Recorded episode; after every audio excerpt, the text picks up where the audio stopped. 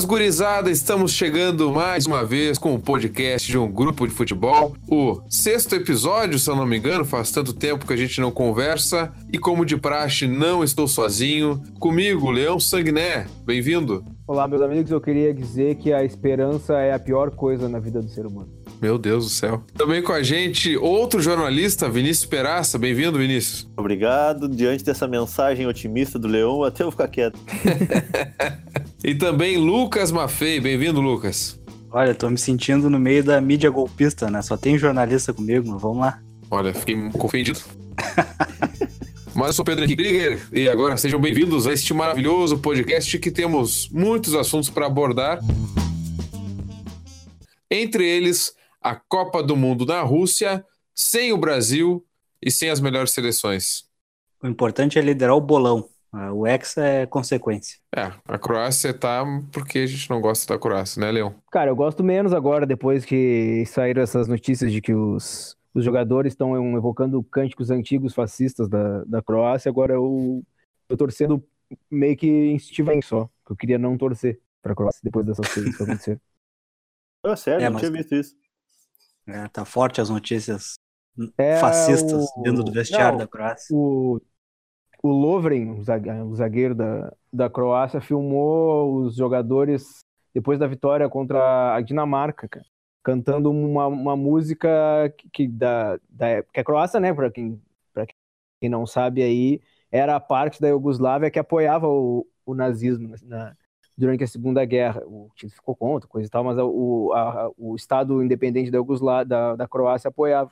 E aí, desde aquela época, a Croácia vinha com esse ranço de ser a, a, o fascismo e o nazismo dentro da, da Iugoslávia, mas isso aos poucos foi sendo esquecido, mas agora, nos últimos, nos últimos anos, esse sentimento ultranacionalista tem voltado muito na Croácia, às vezes, como acontece aqui no Brasil, sem o pessoal se dar por conta que é um, que é uma manifestação fascista, e os jogadores uh, nesse vídeo estão cantando uma música que era cantada naquela época com algumas frases que tiradas de contexto, né? De, uh, uh, são pode pode parecer apenas cânticos patriotas, mas que na verdade são cânticos fascistas.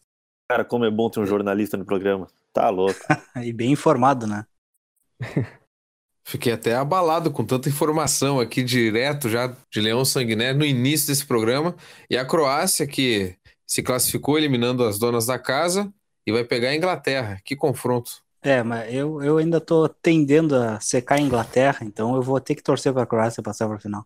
Pois é, eu tô com esse problema, né, cara? Eu tô secando a Inglaterra desde o início da Copa, por causa daquela função deles do Neymar e coisa do tal, e pelo fato do treinador dele estar na beira do campo de colete, isso me irrita profundamente. uh, mas mas essa coisa da Croácia me deixou também um pouco assim. Eu vou acabar torcendo para a Croácia, mas se a Inglaterra passar, eu vou ficar triste igual. Então é um jogo que eu vou ficar triste, pode ser qualquer resultado, eu vou ficar de cara. E, e a expectativa do Hexa já passou a tristeza ou ainda estão amargando? Cara, eu fiquei mais triste com a, com a queda do Uruguai do que com a saída do Brasil. É, pois é. Eu volto à minha frase ali do início do, do programa de que a esperança é a pior coisa do ser humano. Para mim, aquele gol do Renato Augusto foi a pior coisa que poderia ter acontecido com a gente. Porque ali tava 2 a 0 2 a 0 tava tranquilo, era que nem o Brasil com o CSA. O Brasil e CSA ali, 30 minutos do primeiro tempo, a gente já sabia que não ia ser mais nada ali. Agora, pô, o Renato Augusto fazer aquele gol no, no, no, no da metade pro fim do segundo tempo, deu assim, pô, vamos chegar, vamos chegar, vamos chegar. E a gente nunca chega. O ser humano não, não, não consegue as coisas que ele quer. Não. Aquela esperança que mais um jogo ia ter gol nos acréscimos, né? Exatamente, e não, e não aconteceu. É, foi só para nos dar uma, uma ilusão. A ilusão é muito ruim. E a eliminação foi justa? Eu acho que foi, acho que foi. Acho que a, a Bélgica deu para ver que a Bélgica estudou muito o time do Brasil e foi muito aplicada taticamente. O, o, o Felipe Coutinho não conseguiu chutar uma bola de longe, cara, uma só que ele conseguiu, porque a, a, o time da Bélgica trancava todas as bolas dele, que, é o, que era uma, uma das, das principais armas do Brasil quando o Brasil não, não conseguia infiltrar nas zagas, né? era o Felipe Coutinho chutando de longe. E, e ele não conseguiu. Na, na real é o seguinte, que foi meio que um, que um, um choque de realidade, né? Se o cara for parar para analisar os jogos friamente, tirando os resultados, e nenhum jogo o Brasil foi bem, bem mesmo, né? Aquela história de que o Brasil jogou bem ali no final da primeira fase e tal. Nenhum jogo o Brasil foi bem. O ataque nunca foi bem, é, dependeu sempre, de, dependeu sempre de outros jogadores, e em nenhum momento foi um time veloz, um time de de, de, variação de jogada. Foi sempre muito chato ver o jogo do Brasil. É, o único É. jogador que jogou bem dos, dos titulares assim foi o Felipe Coutinho, né? O Douglas Costa, quando entrou, entrou sempre bem, mas não, não- o Brasil acabou, sai da Copa sem nenhum destaque, assim, grande. Ah, eu acho que o Thiago Silva foi um grande destaque. O Thiago Silva jogou muito ao longo da Copa. É, o Thiago Silva, sim, mas o Thiago Silva não é um jogador que decide jogo, né, cara? Ah, sim, sim. É, não decide até ali, né? Ah, sim. Ah. Pode ir, pode ir. É, né, é, é que eu fico pensando o seguinte, que se, se falou o tempo todo no, no baita trabalho do Tite, que deu uma cara para a seleção, com variação tática, não sei o quê, montou um time. Cara, na Copa era... Tu via os outros times jogando a 100 por hora e o Brasil a 50, sabe? Pegava aquela bola, era toquinho, passezinho devagarzinho, sabe? Nenhum momento conseguia surpreender a defesa adversária. Era, um- era, era muito, muito chato. Em comparação às outras seleções, parecia que o Brasil jogava em câmera lenta. Eu ainda não formei uma ideia de que se foi justo ou não. Eu, na verdade, acho que, acho que todas as seleções grandes, nenhuma estava a, a, a, a 100 por hora. Eu- tanto que a Alemanha foi eliminada na primeira fase, a França ganhou todos os jogos, mas assim, ganhou jogando, jogando por- no, no que dá, assim. Agora ganhou do Uruguai com, com certa facilidade e tal, mas eu acho que a França pode até ter dificuldades contra a Bélgica. Que também é um time que também não, não, não encantou muito, né? Um time que faz 3 a 1 no, no Panamá, ah, e depois quase perde para o Japão, ganha na Bacia das Almas. Jogou bem contra o Brasil. Mas agora esse jogo com a França aí, não, para mim, tá sem favorito. Eu, eu fiz até a, pro- a provocação ali no grupo e né, nem todo mundo participou do debate, mas rolou um debatezinho ali que foi sobre o que, que a gente vai lembrar dessa Copa, na real, né? Porque se for comparar essa Copa com a Copa do Brasil, foi, essa Copa tá sendo muito sem graça. Ah, eu acho que- bons de verdade. Eu acho que eu acho que a gente eu acho que essa, essa é uma Copa muito interessante em termos de histórias, cara, em termos de personagens, é uma Copa muito interessante. Por exemplo, a gente teve hoje ah, o, Bal- o Balói anunciou a aposentadoria hoje dele, com 37 anos, depois de ter feito o primeiro gol da história do, do Panamá. Acho que o Panamá é um personagem bem interessante. O Tavares, o, o treinador do, do Uruguai, treinando de muleta ali na, na, na beira do gramado também. É, um- é uma história bem legal para se contar. Eu acho que é a- a- o, o treinador de Senegal também. Eu acho que é uma, uma Copa das histórias, menos dos jogos, mais das histórias. É talvez. que eu fico pensando assim, ó, por exemplo, ah, im- imaginando quando a gente era menor, quando a gente era gurizão, por exemplo, e começou a ver as primeiras Copas ali e tal. Cara, a gente tem uma memória, eu pelo menos tenho uma memória de, de jogos bons, assim, de times bons, de grandes jogadores, assim, de, de Copa de 94, 98, enfim. E, cara, essa daqui é a impressão que eu tenho, assim, me colocando no lugar de uma criança, assim, é que, tipo, o cara não vai, não, vai lembrar de um jogo, assim, que o fulano destruiu, o fulano foi o craque da Copa, aquele time foi o time inesquecível, sabe? Vai ser meio que assim, ah, passou, beleza, já era. É, eu acho que o, o- talvez a grande atuação tenha sido a do Cristiano Ronaldo no primeiro jogo ali, fez, três, É. fez três, três gols, né? Mas grandes jogos, mesmo a gente teve esse aí do, do Portugal com Espanha, o Uruguai, o Uruguai nada, o- a França com, com a Argentina, mas eu acho que a gente teve jogos bem emocionantes, cara. Os- talvez realmente concordo contigo que os jogos não tenham sido te- tecnicamente muito bons, mas ah, nas oitavas de final ali, por exemplo, a gente teve emoção em praticamente todos os jogos, né? De, de diferentes tipos de emoção, né? Eu achei Bélgica e Brasil muito bom. Se eu tivesse vendo, não torcendo na frente dele, foi um, um grande jogo. Não, todo mundo acho que tem. Eu concordo com todo mundo, assim, nas análises que vocês estão fazendo, mas eu acho que essa Copa, ela quebrou um pouco daquela ideia de ter uma seleção muito acima das outras, que tinha grandes craques. Eu acho que essa Copa vai ser marcada pelo equilíbrio. É, as seleções muito campeões é, saindo antes. é, tendo uma Bélgica chegando com força, tendo uma Croácia aí chegando aí na- nas semifinais, a Rússia, que também foi bem longe, jogando em casa, e a Rússia, né? Então acho que vai marcar muito disso aí. Tem várias análises aí. Eu não sou tanto das táticas, assim, não sou de an- analisar tanto por esse lado, mas assim, eu acompanhei alguns jornalistas especializados, assim, eles trazendo as ideias de- do handebol, do, do basquete, é, dizendo das variações de algumas coisas que algumas seleções fizeram. Eu acho que tudo isso são detalhes que talvez a gente não lembre com tanta ênfase no futuro, mas acho que é por isso que essa Copa vai ficar assim, pelo equilíbrio, por isso que não chama tanta atenção a jogador A, seleção B, é, é muito equilibrada a coisa. E Brasil e Bélgica eu não vi todo o jogo, eu tava viajando, mas o segundo tempo eu assisti, do jogo, eu também tava torcendo, aí é, uma, fica diferente a análise, mas eu gostei muito do jogo assim, porque o Brasil teve que atacar e a Bélgica ficou na estratégia dela, que foi muito bem pensada já desde o início do jogo, desde antes de começar o jogo, com o Fellaini ali, a, o Lukaku indo é, pela lateral ali, o Miranda e ele estavam fazendo um duelo, cara, incrível, assim, em cada lance do Miranda se matando para marcar o, o Lukaku. Então, acho que tudo isso foi um grande jogo por isso. É, no caso do Brasil, acho que o Brasil ele tem dificuldades quando sai perdendo. Porque ou a seleção se fecha muito, que nem, nem era tanto o caso da Bélgica, a Bélgica se fechou, mas tinha um contra-ataque. Mas quando o Brasil sai perdendo, é um horror, né? A sele... A sele... O Brasil está acostumado a enfrentar seleções que se fecham, mas não perdendo tanto. E aí o Brasil levou o gol, levou os dois gols né, no primeiro tempo, que já é um baita no choque. E aí depois para buscar, aí faltou um centroavante ali que eu gosto muito de ter nos times, eu gosto bastante. Se já tivesse o Diego Costa, por exemplo, teria sido importante. Pena que né, o Filipão não quis. E aí, né, a história te conhece, mas assim, faltou acho que o centroavante de referência. Não sei se vocês estão me ouvindo, não estou ouvindo mais ninguém comentar. Não, estou ouvindo tua teoria, tá muito boa. A gente estava quietinho te ouvindo falar. Ah, não, é, não, achei que ninguém tava ouvindo, que tava muito silêncio. Mas assim, acho que é, eu, go eu gosto, assim, pessoalmente gosto de centroavante. Acho que em vários momentos dos jogos é, são importantes. E o Brasil não tinha, né? Porque o Gabriel Jesus parecia uma criança no meio dos zagueiros. Aí o Firmino é um pouco mais alto, mas também ficou muito ruim ali para ele brigar uma bola aérea. Aí quem conseguiu foi o Renato Augusto. E o mesmo Renato Augusto, quando teve a chance de empatar, chutou bizonhamente para fora, cara a cara com o goleiro. Então, é, mas foi um jogo muito bom. Assim, na minha avaliação, foi um jogo muito bom. Claro, o Brasil saiu derrotado, enfim. Mas foi um jogo assim que de, demonstrou que o preparo da Bélgica, ali, do treinador da Bélgica, foi melhor que o do Tite, né? Ele soube analisar melhor, acho que o adversário, soube preparar melhor e, e, e explorar as fraquezas do Brasil e anular a, a, o forte do Brasil. Aí o, o Leão citou um deles, que era o, o Coutinho. Isso aí uh, facilitou para que a Bélgica vencesse o jogo e venceu com autoridade. Por isso que eu acho que mereceu. Ela buscou a estratégia dela, explorou o melhor que ela tinha, anulou o melhor do Brasil e saiu classificado. E, e, tanto, e tanto o Brasil não estava tão bem assim, porque o primeiro time bom mesmo que pegou na Copa foi a Bélgica. Até então não tinha pego nenhum time bom mesmo. E ali naquele momento, é, um pouquinho antes do segundo gol e um pouquinho depois, foi um desespero, tia, foi um troço assim. lembrava alguns momentos daquele 7 a 1 porque a Bélgica, cada vez que partia para o ataque, era uma desorganização defensiva, 3 contra 3, 4 contra 4. Era, era desesperador. Se a Bélgica tivesse um pouco mais de capricho, digamos assim, e não tivesse pela frente uma camisa da seleção brasileira, por exemplo, que de certa forma impõe um certo respeito, cara, podia ter matado o jogo muito facilmente, assim, com 3, 4, naquele momento ali de fraqueza, porque foi muito ruim.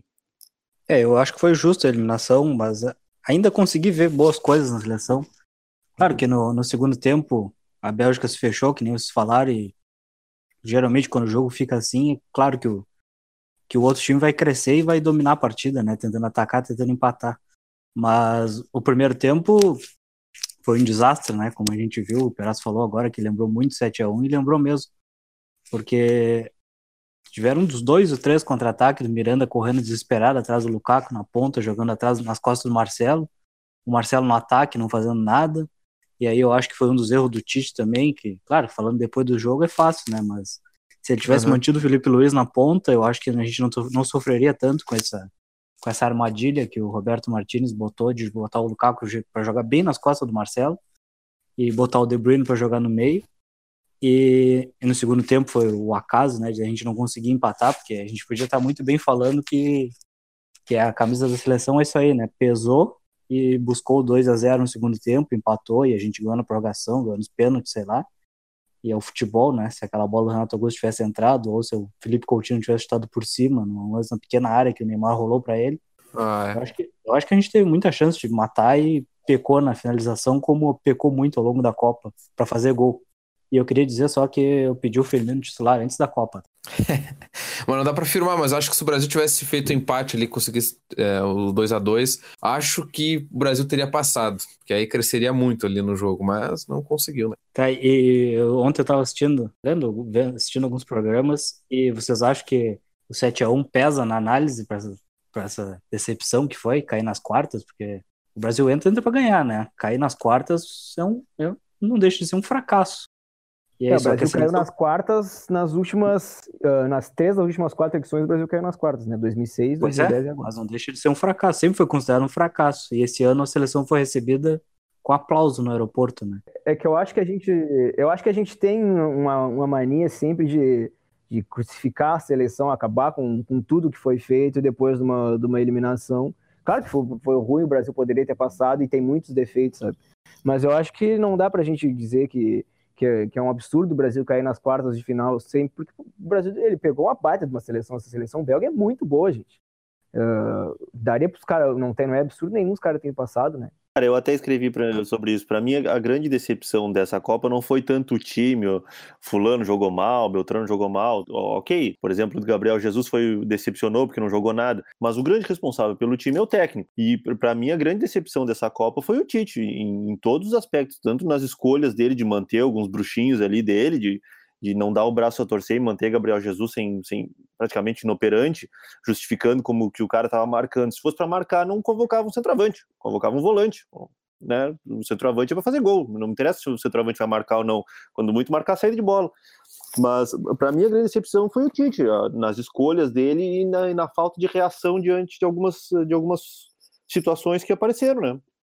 Essa falta de criação, essa falta de, de, de efetividade no ataque, para mim, isso aí tem muito, passa muito por ele. Tu acha que ele não deveria continuar? Ou acha que ele deveria continuar? Seria a minha pergunta. Acho, acho até que deveria, mas eu, mas eu acho que a, própria falta de corneta, todos os treinadores da seleção brasileira foram para a Copa cornetados e, e, foram contestados o tempo todo. O Tite não foi contestado em momento algum, ele dava aquela explicação esdrúxula ali que o Gabriel Jesus tinha uma importância tática, que vinha marcar, que vinha cobrir, que vinha acompanhar, não sei o quê, e todo mundo, ah, beleza, é isso aí, Tite, tranquilo, sabe? Ninguém cornetava. Tu tem um centroavante que vai para, tu vai até as quartas de final sem o cara criar uma chance clara de gol, não precisa, ele, não, ele não criou uma chance claríssima de gol, não, além de não fazer. É, acho que até para isso, vamos elaborar uma tese aqui, né? Porque assim, teve o Dunga, que maltratava todo mundo e xingava jornalista e aquela coisa toda. Teve o Filipão, que teve 7 a 1 aí tinha muito aquele papo: ah, não podemos botar o peso de 7 a 1 nos novos jogadores, que eles não tiveram culpa, tem que esperar o trabalho acontecer. Acho que tudo isso foi amaciando um pouco, né? A questão das críticas e de dar mais, é. É, mais lastro. Por isso. por isso que eu perguntei se o 7x1 pesa para essa análise. Eu acho que pesa, mas não deveria pesar tanto mais, né? Porque é outra seleção, né? É, pelo menos não fomos humilhados, sei lá, sabe? Entende? É, eu, vou te, eu vou te dizer exatamente isso. O 7 a 1 para mim pesa positivamente a favor dessa seleção, mais do que negativamente, porque se criou um, um, um padrão de comparação com o 7 a 1 entendeu? Tipo, ah, nós caímos hum. nas quartas para a Bélgica, mas perdemos só de 2 a 1 criamos 97 mil chances de, de, de empatar e de virar, não sei o quê, enquanto em 2014 nós tomamos 7 a 1 e podia ter tomado 12. Eu acho que Sim. fica mais por esse ponto. É, minimiza o que eu acho que foi uma, uma Copa ruim do Brasil. É, não sei é, se vocês concordam, porque o, o Tite tomou. Claro, ficou nítido o nó que ele tomou do, no primeiro tempo ali, né? Mas Isso. contra o México, contra, contra o México, ele tomou um nó também, até corrigindo o intervalo. E se o México fosse um pouquinho menos ruim, nós tinha saído ganhando também e complicado a, a situação nas oitavas. Porque eu lembro de um contra-ataque, tinham três mexicanos contra dois brasileiros e o cara resolveu bater a gol com o mexicano livre dentro da área. Se o México tivesse uma tomada de decisão um pouquinho melhor, tinha complicado antes da é, gente muito ter mais sorte que juízo, muito mais sorte que juízo, tanto que a, gente, a primeira seleção que a gente pegou que tinha um poder maior de decisão, matou. Se tivesse pegado Exatamente. antes uma seleção um pouquinho maior já nas oitavas, já tinha perdido nas oitavas. Poderia ter pegado a Alemanha, né? É. Embora essa Alemanha também fosse uma porcaria, mas beleza. É. Triste. Ah, a Alemanha é futebol triste. A Alemanha e a Espanha foram, para mim, foram as grandes decepções dessa Copa. Não jogaram nada, nenhum, nenhuma das duas. Toque de bola para um lado para o outro, não, não criavam nada, nenhuma das duas, uma preguiça em campo. Ah, a Espanha foi. Olha, se tivesse o, o troféu para a seleção mais irritante, a Espanha ganhava. -te que droga era ver jogo da Espanha com aquele tic-tac de um lado para o outro e não, não, não acontecia nada. Podia botar três horas de jogo ali, ficava olhando tic-tac, dormia, Sim. acordava e não, não acontecia mas, nada. Mas, assim, a, a, Espanha, a Espanha fazia isso ganhando o jogo ou empatando e tal, não sei o quê. A Alemanha fazia isso perdendo o jogo, cara, precisando fazer o gol. E os caras no toquezinho pro lado, toquezinho pra trás, não sei o quê. Que isso, cara? É, na verdade, o tic-tac durou três horas, né? Aquele Espanha e Rússia foram três horas de toque pro lado, toque pro outro. Ah. Eu não sei porque o Espanha e Rússia, graças a Deus, eu vi num churrasco em que eu tinha carne e bebida de graça. Então, eu, graças a Deus, estava bem Bom.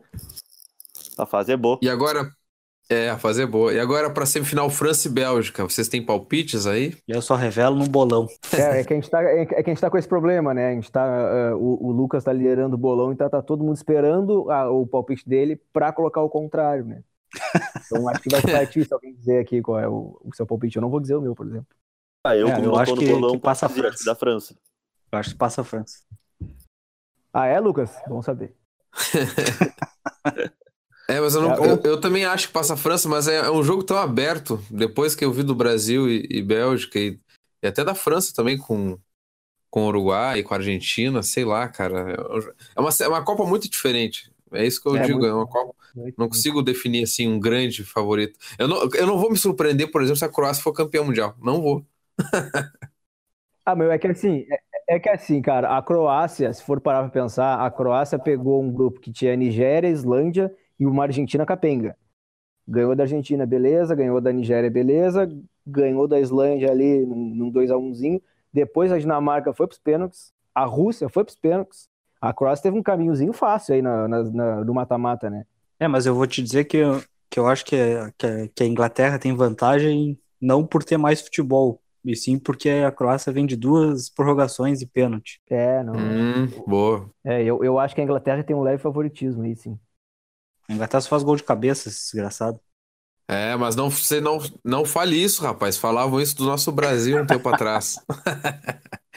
Se a gente ganhava o jogo, é, esses caras só fazem gol de cabeça. Pô, quem dera. Hoje em dia a gente não faz mais gol. Saudades. Eu tenho uma Saudades pergunta para vocês, jornalistas. O Neymar não deu entrevista nenhuma ainda depois da, da eliminação e fez um post no Instagram. Qual é a opinião de vocês sobre isso? Ridículo. Cara, em resumo, essa palavra define bem, ridículo. Não, cara, o... se ele quer ser a pessoa que ele quer ser, ele tinha que ter dado a entrevista. Se ele quer ser o que ele pretende ser, ele tinha que ter dado a entrevista.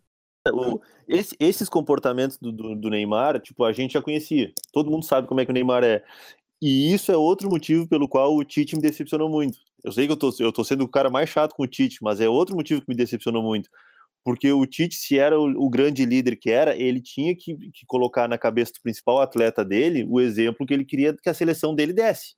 Ele queria uma seleção humilde, ele queria uma seleção que, que ganhasse sem precisar trapacear, ele queria uma seleção que optasse pelo merecimento ao invés de ganhar de qualquer jeito. Cara, a seleção foi justamente o contrário de tudo isso, entendeu? O Neymar tentando trapacear o tempo todo e ele, ao invés de, de, de, colocar o cara nos eixos, enfim, enquadrar o cara, ele foi defender e criticar o cara do México. O cara do México falou algo que o próprio Tite já falou há muito tempo.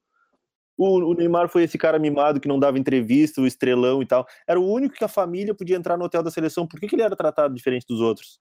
Permita-me então, discordar de ti só nesse melhor ponto. Que ele aí, seja. Porque o Osório falou bobagem aquele dia, né? Cara, eu entendi o que ele quis dizer, mas é que ele se expressou muito mal aquele dia e ele acabou perdendo a razão, né?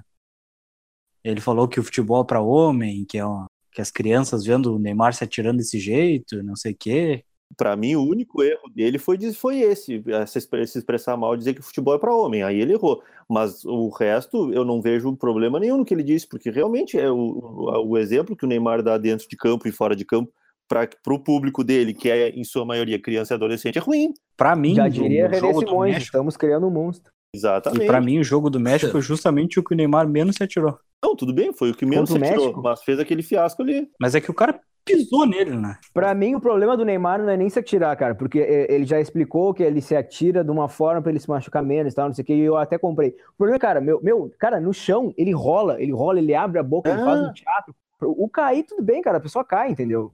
Agora, Mas a questão... O, é que... a, o, rolar no chão, segurar a perna, e meu Deus do céu, eu acabei de derrubar minha gata no chão aqui. É uma. É, é, ela saiu rolando, ela, ela é fã do Neymar. Ela caiu em pé ou saiu rolando? Pior que ela saiu rolando, cara. Cara, mas, a, a, mas, falando sério, o Neymar, eu, eu, lembrem, lembrem, lembrem vocês, tá? De quando vão pegar os dois, não tem como não comparar, né? O Cristiano Ronaldo e o Messi, quando tinham, quando tinham 26 anos, eles não eram mais considerados meninos, cara. Nenhum dos dois. E o Neymar, com 26 anos, é, ainda é considerado menino por causa dessas atitudes dele de ser eliminado e ele não ter coragem de dar uma entrevista, entendeu? De, de, de, de ter, assim, uma, uma, uma personalidade para dar uma entrevista, ou então essa coisa de ficar chorando no chão e não sei o quê. Isso aí é que vai, vai fazer sempre com que ele não evolua, vai fazer com que ele siga sendo o menino Neymar, sendo que daqui a pouco ele na próxima Copa ele tá com 30 anos, cara. Será que na próxima Copa a gente vai continuar dizendo que ele é o menino Neymar com 30 anos? Eu, eu li alguns dias, não sei quem foi que escreveu, mas, mas tive que concordar. A gente sempre que fala no Neymar, uh, tenta comparar ele com Cristiano Ronaldo e Messi. Cara, são, são patamares muito diferentes, mas muito diferentes, a quilômetros de diferença. Mas a gente, por aquela mania de sempre ter um brasileiro entre os melhores do mundo, coloca o Neymar como se fosse um deles. Ele é craque, mas está longe dos outros dois. Mas beleza, vamos comparar o comportamento deles. Cara, o, o Cristiano Ronaldo, todo mundo chama o cara de, de metido, não sei o quê. Os caras têm uma imagem dele que ele é estrelão. Tinha, o cara, tem quantidade de vídeos aí do cara com gandula dentro de campo, tirando selfie. É um cara que, apesar de tudo, é muito acessível, entendeu? E aí, quando tu viu ontem, por exemplo, a, a chegada da seleção no, no, Brasil às 5 da manhã, e, cara, uma gurizada, um monte de criança e adolescente se acorda de madrugada, vai para um aeroporto com, a camisa do Neymar para esperar o cara, simplesmente para, sei lá, bater palma pro cara, para tirar uma foto, ganhar um aceno do cara. E ele é o único dos jogadores que vem para o Brasil e desce no, na, na, pista e vai para um jatinho particular e não manda o que o pessoal que foi ali ver ele a merda cara, não, não dá para tratar um cara desse como ídolo e muito menos comparar com os outros, né? Me desculpe, mas não, é, é que assim, é eu, tô, eu, eu, tô, eu só eu tô comparando porque não, não, isso não sou eu quem estou dizendo, muitos jogadores disseram, inclusive nas entrevistas coletivas, que o Neymar tende a ser o próximo melhor do mundo, né? Só que eu tô dizendo para ele chegar a ser o melhor do mundo, que é o que tá todo mundo dizendo que ele é o próximo, ele precisa amadurecer de uma forma que ele não amadureceu para mim nada na Copa de 2014 para cá, quatro anos ele não amadureceu nada. Eu, eu tenho a mesma é idade dele, eu, eu amadureci um pouquinho pelo menos. Quem é o melhor do mundo esse ano pra vocês? Cristiano Ronaldo. Ronaldo, claro. Ah, não sei. Acho que eu, eu iria no Salah ainda. Eu acho, que, que na Copa. Não sei. Mas assim, a gente falou de trapaça aí. É que eu acho que é uma questão muito assim. Cara, na, numa Copa do Mundo. No, em outros jogos acontece, mas uma Copa do Mundo, cara, é quase um vale tudo. Se o juiz não, ah, é não dá.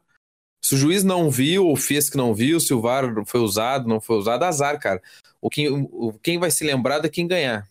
Teve a mão lá do, do Maradona, teve histórias de doping, histórias de não sei o que, botar na bebida.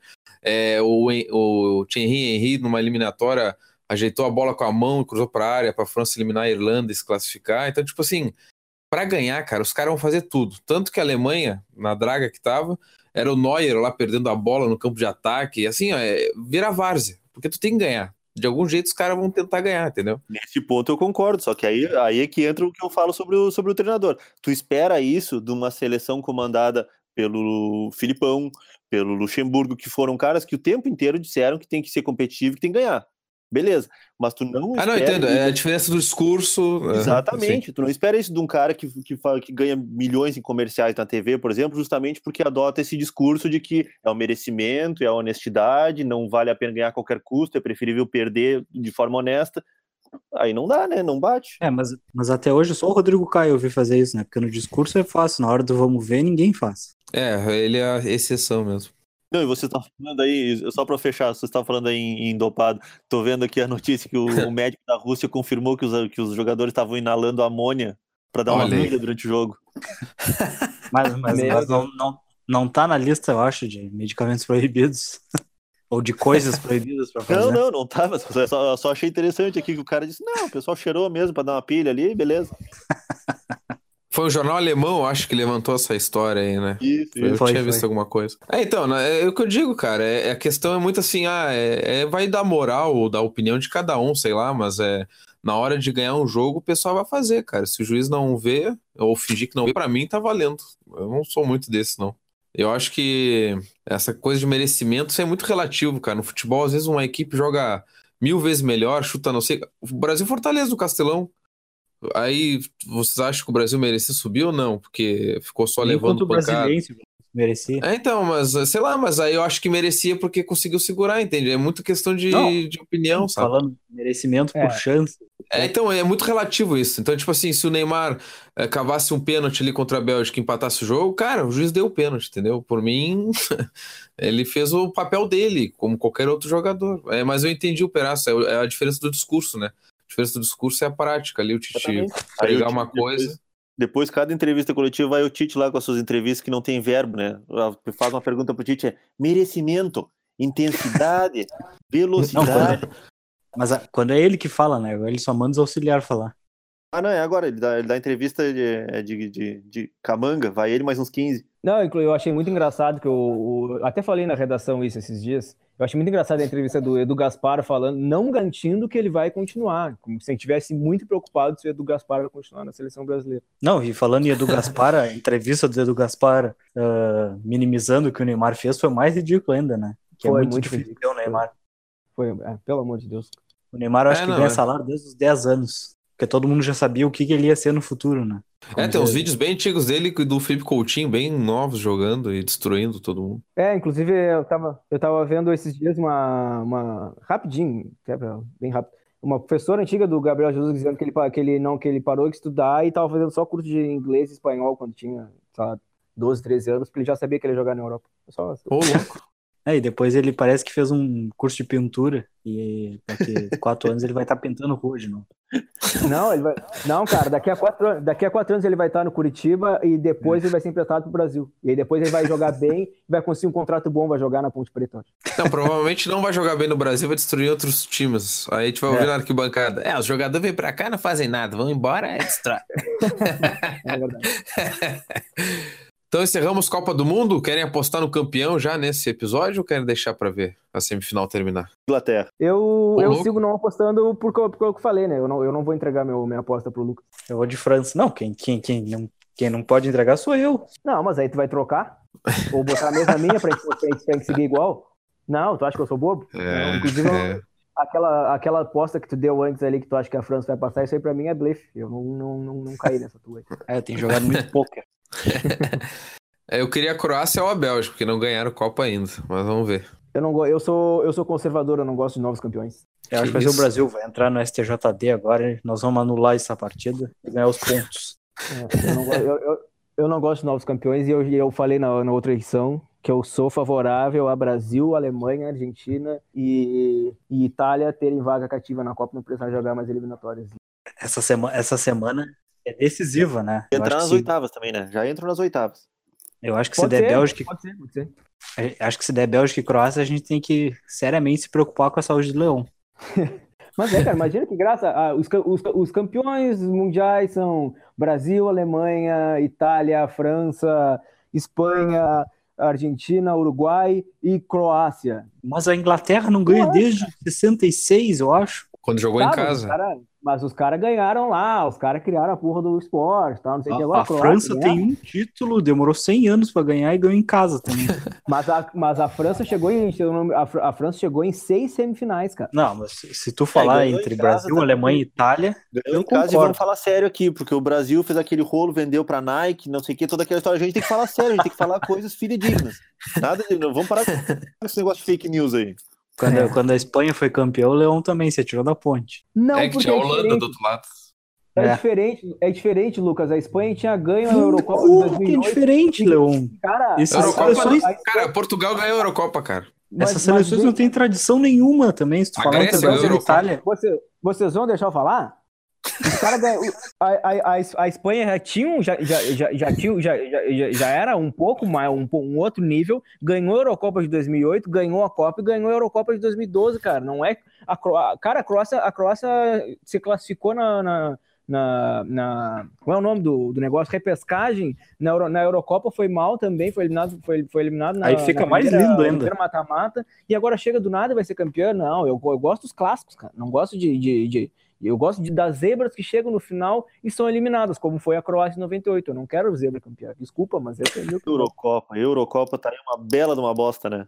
É, até a Grécia Ah. ganhou essa merda. Eurocopa é outro troço chato de assistir, né? E, a- Eurocopa é a muito Copa mal. América no Brasil, né? Copa América é massa, cara. Dá uns jogos pegados, dá umas pauleiras, dá uns troços legal. O Chile ganhou aí. Eurocopa é aquele monte de protocolo chato, os caras acham que parece uma Copa do Mundo e é uma merda, um monte de jogo ruim. 1x0, 1x1. Ah, O lado Ah, eu, bom é eu que ah, eu concordo contigo, é verdade. as torcidas cagam a pau em Eurocopa, né? Coisa que a gente não vê em Copa do Mundo. Tá faltando, eu acho, né? Então vamos fazer o seguinte: vamos, vamos começar a transmitir a arquibancada. Mais interessante, cara. Não. falar, vamos pegar pau aqui. Mais interessante que o que tá no campo. Ó, a Dinamarca ganhou 92 a Eurocopa e a Grécia em 2004. Aí é pra acabar. E, e Portugal também dá pra, né? Tá, mas aí vocês agora vão dizer, tá, tudo bem, essas seleções ganharam, mas vocês não vão dizer que, a, que aquela geração da Espanha que ganhou a Eurocopa 2008, a Copa 2010 e a Eurocopa 2012 é uma das, é uma das melhores seleções de todos os tempos? Se o, se o Leão fosse vivo no primeiro título do Brasil, ele dizia: Ah, não, não gosto de zebra. Claro que não, Não, cara. era uma baita, mas o- era uma baita Brasil- geração, cara, mas a, a seleção espanhola não tinha ganho nada, cara, em Copa. Tudo bem, né? Tudo A, bem, a não tinha- Espanha não até tinha- então era a Inglaterra, era a eterna favorita. Era o Mas- Inter no Brasileirão. A, a Exata- fúria, a Mas, fúria. mas é exata, exatamente, cara. Era uma eterna favorita. É uma seleção grande que ainda não ganhou. É diferente da, da Croácia ou da Bélgica ganhar, que nunca fizeram porra nenhuma no futebol.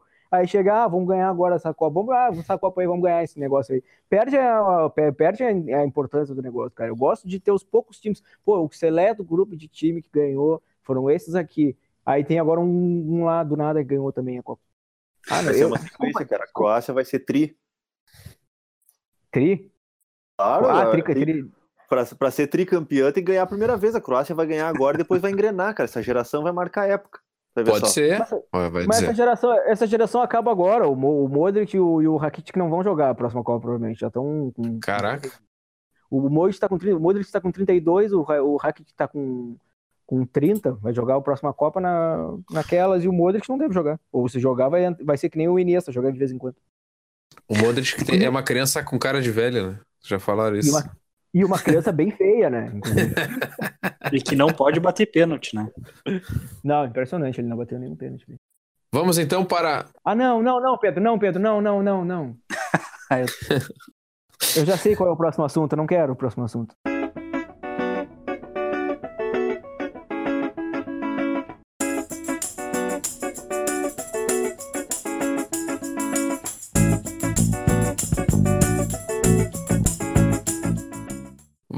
Vamos para o Campeonato Brasileiro Série B. Que tristeza. Para quê, cara? É lamentável, é lamentável, mas a gente tem que dizer que o CSA nos meteu 2 a 0 em pleno Bento Freitas na última quinta-feira. E o Brasil é o 19 colocado com 13 pontos. Não ganha há dois, duas Já que não rodadas. tem nada que ver com a Série B, só quero avisar você o seguinte: já que o assunto é esse, para tristeza do Leon, o Leon vai se deprimir agora com você- nesse assunto. Eu não gosto de ver meus amigos tristes, um jornalista triste. Então eu, tô- eu estou nesse momento abandonando o programa porque eu tenho um entrecô no forno que eu tenho que cuidar. E entre ouvir vocês lamentarem o Brasil e cuidar do entrecô que está no forno, eu vou cuidar do entrecô que tá no forno. Obrigado, obrigado pelo convite.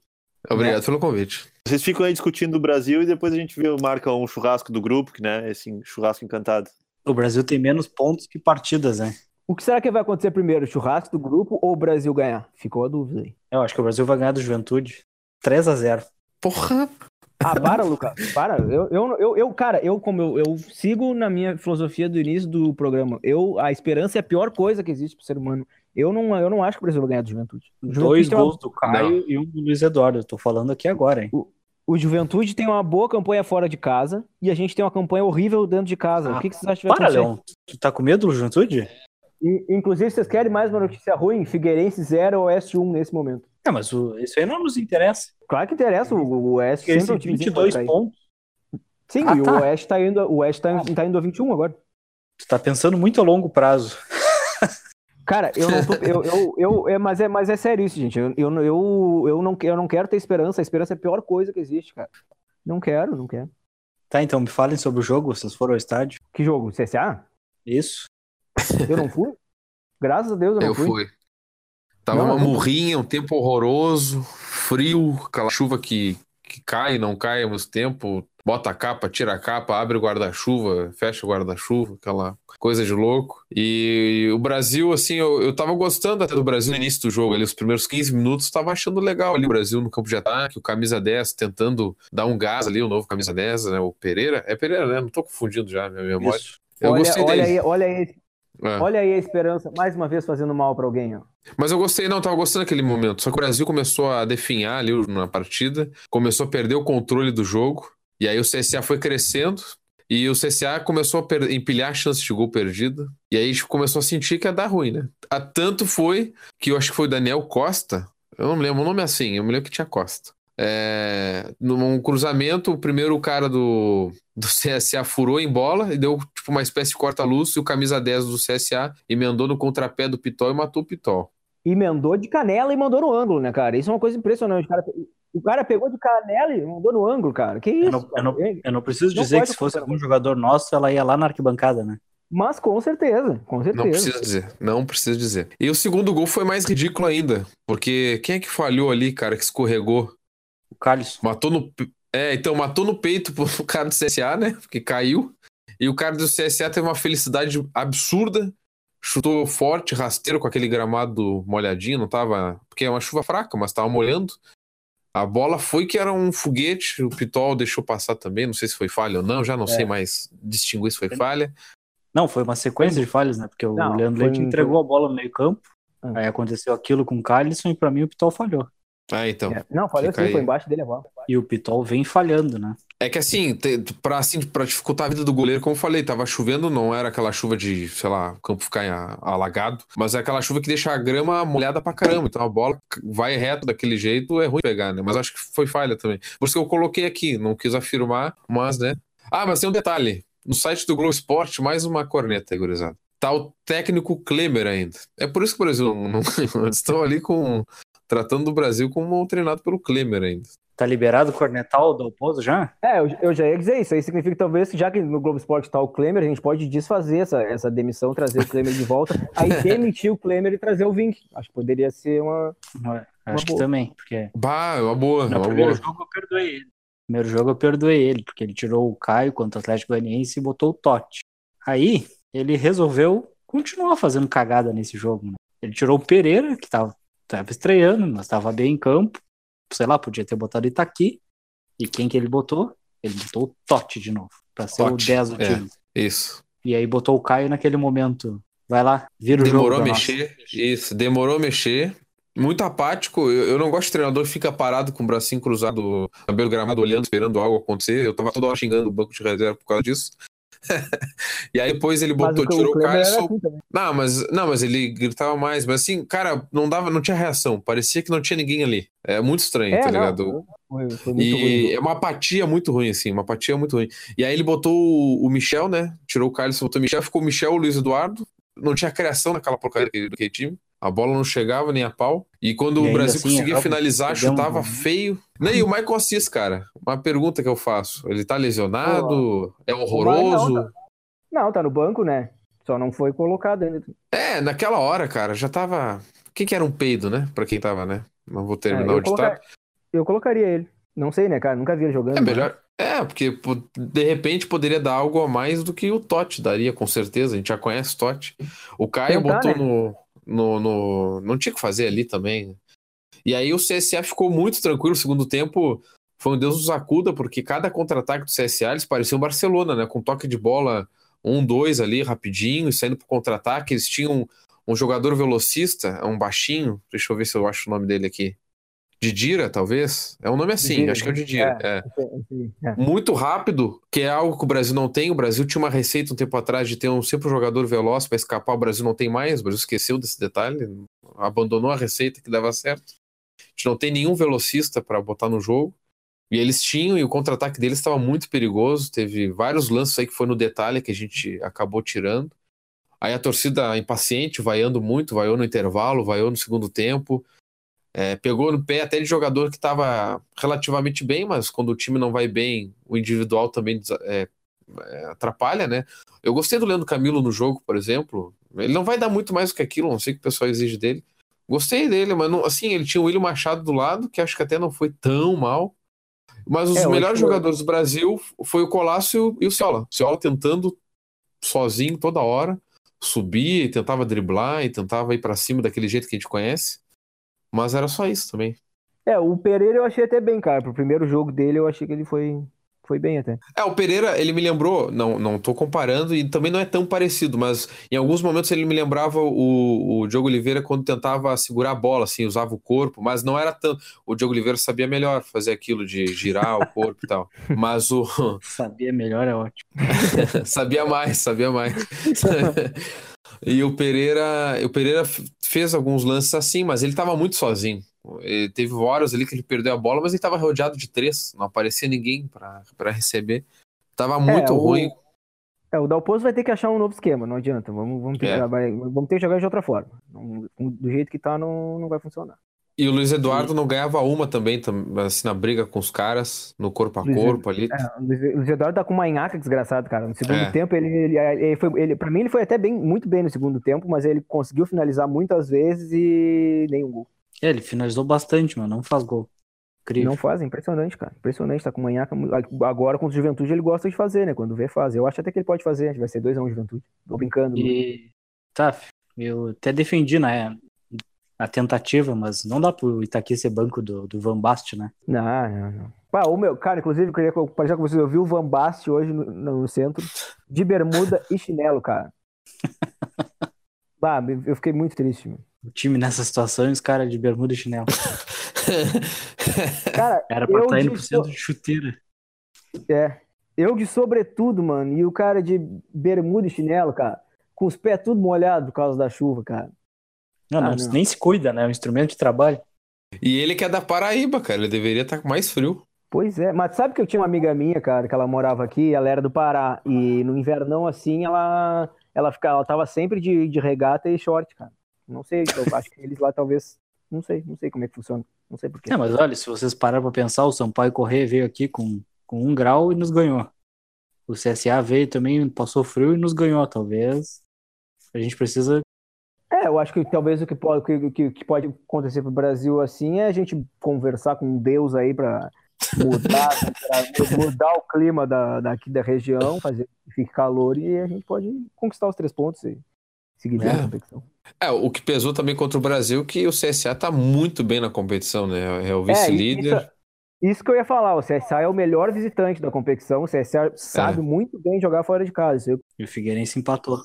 Opa, olha aí, tempo real aqui, é brincadeira. E é isso que eu ia dizer, assim, ó, se o Brasil tivesse jogado relativamente bem, mas tivesse perdido na bola, porque o CSA é o melhor visitante, acho que a gente estaria mais tranquilo, né? É que a gente viu um CSA muito bom e a gente viu o Brasil muito atrapalhado, muito perdido e os mesmos problemas, e aí o treinador substituiu errado e também demorado, botou K, enfim. É, é um cenário muito caótico, né, para nós, assim. O CSA, além de ser um bom time, mas o Brasil também se portou muito abaixo, ou pelo menos o que que a gente tem visto continua a mesma coisa, não mudou muito. Eu acho que é, É, isso que o- assusta, na verdade. Vocês sabem detalhe quem é que é o o que pior, pior visitante? Ah, não precisa, Chuta. não diz, não diz, cara, não diz, não diz. Tá, não acho que o Brasil dizer. foi o único que não ganhou, né? Fora ainda. Pedro falou. É, desculpa. Cara, é isso que eu, eu, eu, tava falando antes do programa. O- a campanha em casa do Brasil é exatamente a mesma do ano passado nessa, nesse momento da competição. Só que o ano passado, nessa altura da competição, a gente já tinha ganhado do, CS, do, do CRB e do Juventude fora de casa. A diferença tem sido fora de casa que o Brasil não, não, não ganhou um único joguinho. Faltou, falta os três pontinhos fora. Mas isso também, para mim, é, é, é muito, é, é- é muito reflexo da campanha em casa. que O Brasil, como não, não, não, não pontua em casa, joga sempre muito pressionado, precisando ganhar fora de casa. Aí é difícil. E o Brasil enfrenta o Juventude nessa sexta, às 6 horas da tarde, contra o Juventude, precisando ganhar de qualquer jeito. 3 a Sim, 0 Então, é um adversário direto. 3 a 0 e vai ser a É. mudança de rumo no campeonato. É, é um jogo Olha assim, ó, Olha aí, pode ser o trampolim. Mais um ser humano com esperança, mais um ser humano cheio de esperança. Esse jogo vai ser o, o nossa mudança de ar, nós vamos ser o Havaí em 2016. Ou 17, não lembro. Lucas, não faz isso contigo mesmo, cara. 16 foi 16. Leão, é, é corneta reversa isso. Eu desisti de ser pessimista e eu vou cornetar a favor agora. É, e... mas assim, ó, realmente, se o Brasil conseguir vencer, pode ser um jogo aí que vai mudar realmente o... até o astral, né? Porque é, é um rival estadual. É uma briga direta também, que o Juventude ele só não tá pior porque ele, ele faz uma boa campanha fora de casa, tem conseguido importantes vitórias. Mas pode ser um jogo aí, um trampolim, né? Que nem um clássico aí que modifica tudo. Mas também se perder, né? Deus me livre. Mas se perder, aí sim, pode afundar de vez. É, meu medo é esse, rapaziada. O Juventude tem a, a oitava melhor campanha fora de casa e é vice-lanterna em casa. É, o Juventude tem feito uma campanha em casa bem ruim, que nem a nossa, só que eles ganham os joguinhos dele fora de casa, né? Empata, eles empatam bastante fora de casa também. A gente tem É 10 uma- pontos fora de casa e eles têm 7. em casa e eles têm 7. Então, olha só.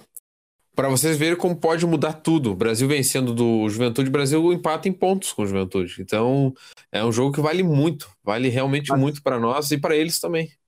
Mas com um jogo a mais, né? Ah, mas mesmo assim, eu empato em Desculpa. pontos já tá bom. Desculpa aí. Não, eles estão. A minha esperança ela é aniquilada a cada minuto nesse programa. Mas, cara, o, meu, o meu objetivo hoje no programa é esse. É para a nossa proteção, né, Léo? Exatamente, gente. vocês, vocês são vocês, vocês torcem pro Brasil há muito tempo que nem eu. Vocês sabem o que, que é tu ter esperança. Olha que. Lembra aquele jogo com, com, com o América? Duas vezes. O, É. o primeiro foi o pênalti que o, que o Cássio mandou lá na. Sei lá onde. Cassel. Ah, O, o, o- é, Cássio, Cassel, sei lá. Mandou lá, pô, a gente achando, pô, vamos ganhar 1x0. Aí depois na volta, 1x0 América, aí a gente empata 1x1. Tchê, eu em casa, eu e meu pai, a gente tirou a camisa, começou a correr pela casa. Foi a gente sentar no sofá, o América tranquilamente fez 3x1 na gente, cara. Então, assim, a esperança é muito ruim, vocês deviam saber disso já, gente. Eu chorei naquele gol de empate e queria dizer que ele foi, foi inocente, porque nosso treinador era Paulo Porto, e com Paulo É. Porto na Casa Mata não há esperança. Atenção, amigo Auro Cerulho. Paulo Porto vai rebaixá-los ano que vem novamente, e vocês vão lembrar disso. É verdade. A gente vai gritar isso na, na arquibancada. Vamos trocar de assunto, cara. Eu, eu, eu, eu tô muito triste de É, trocar. eu acho que. Não, a Série B acho que já, ia- já era mesmo. Ah, é, só um detalhe aí. O Fortaleza aí, dos últimos cinco jogos, perdeu três, hein? Será que vai começar a ter uma queda? É, mas Ah, tem eles, têm uma, ele- ele- eles têm uma gordurinha, né, cara? É, cinco de, tem quatro diferenças pro vice-líder. Daqui a pouco pode, mas é a Série B tem isso, né, cara? O, o time não precisa ser campeão, então eles co- colocaram uma boa pontuação pro quinto colocado, então... É, e o São Bento, a gente comentava disso. São Bento era o único que não tinha perdido, já tá em 14, perdeu as últimas três e ele- não ganha São- quatro jogos. São Bento demitiu É, o treinador invicto. Tem resolveu coisas que a gente não, dá, não agora, consegue entender.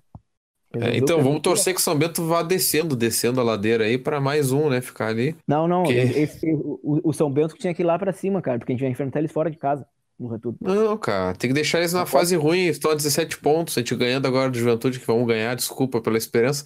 Mas a gente ganhando vai 16, fica com 17 aí. Tudo certo. Não, beleza, então, então tá. Eu, não, eu desisti já.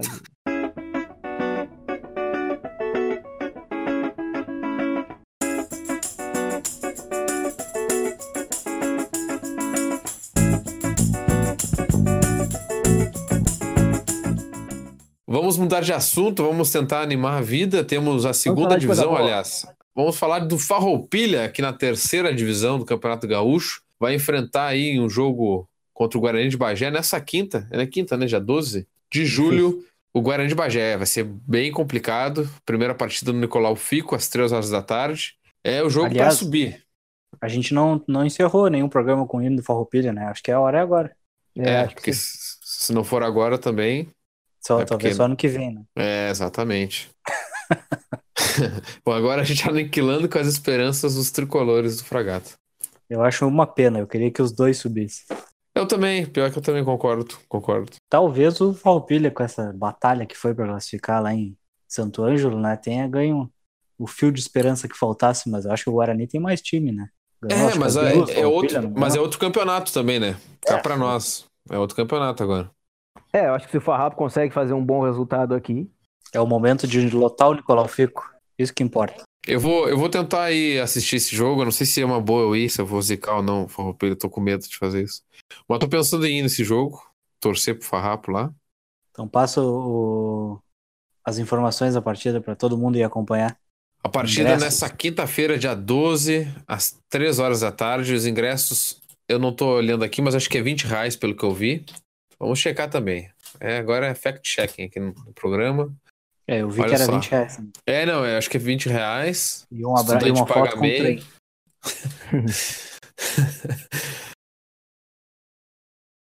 Olha, acho que tem gente no Twitter que deveria estar no programa aí. Só uma corneta aqui básica, não vou dizer quem é. Gustavo, mas não vou dizer quem é. Olha só, gurizada. Pô, Ué, cadê será, o- que, não- será que o Gustavo não viu que a gente tá gravando, cara? Eu tô muito abalado, cara. Realmente tô abalado. Tweets dele que também deveria. Árbitro de vidro. Ó, ingresso durante a temporada custam 20 reais. Estudantes e idosos pagam só 10 reais por jogo. É esse então o valor do ingresso do jogo de quinta-feira, dia 12, às 3 horas da tarde, no Nicolau Fico. É isso? Isso.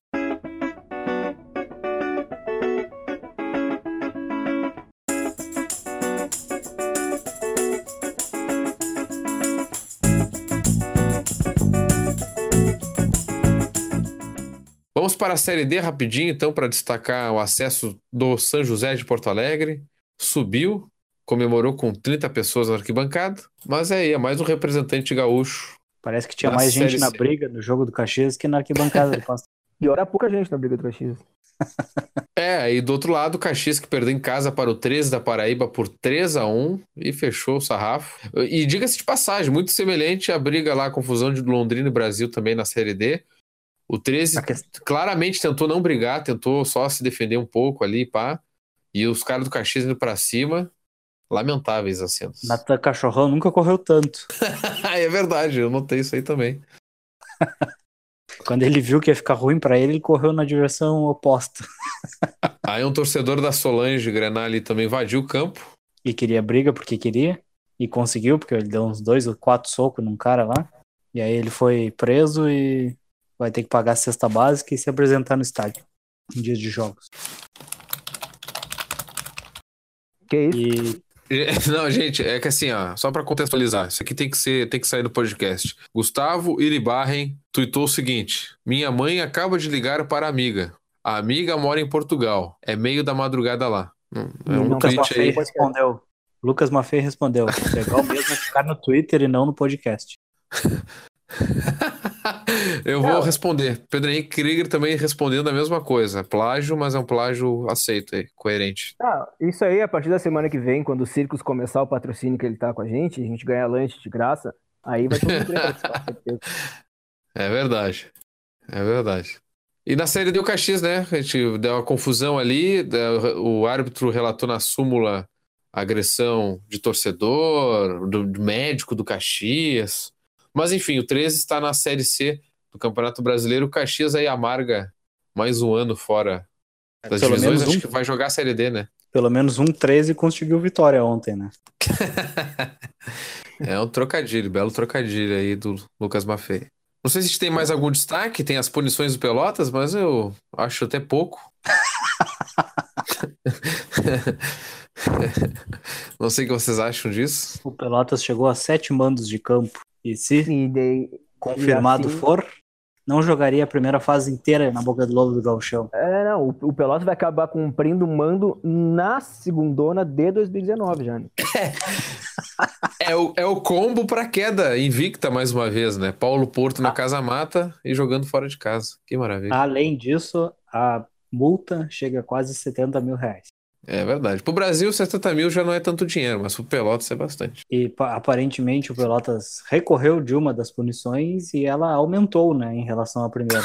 Então a fase é boa, né? Meu Deus. Meu Deus.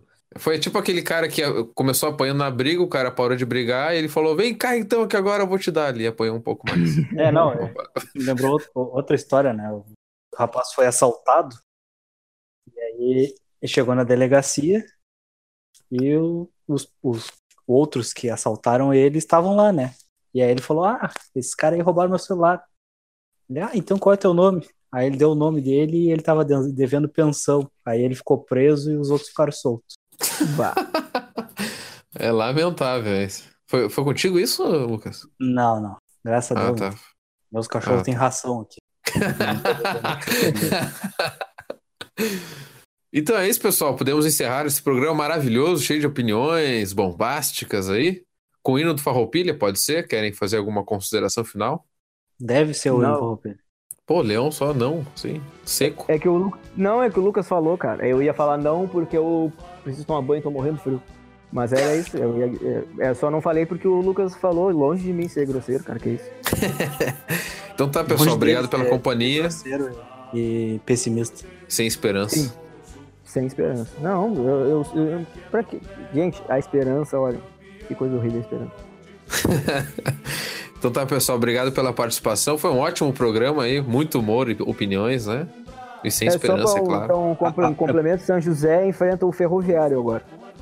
um grande foda-se pra essa informação, mas é, mas é isso. Ah, o Ferroviário então eliminou o Campinense. A última informação que eu tenho aqui é que na súmula de Caxias e 13, o camisa 6 do Caxias foi expulso porque agrediu o camisa 6 do 13.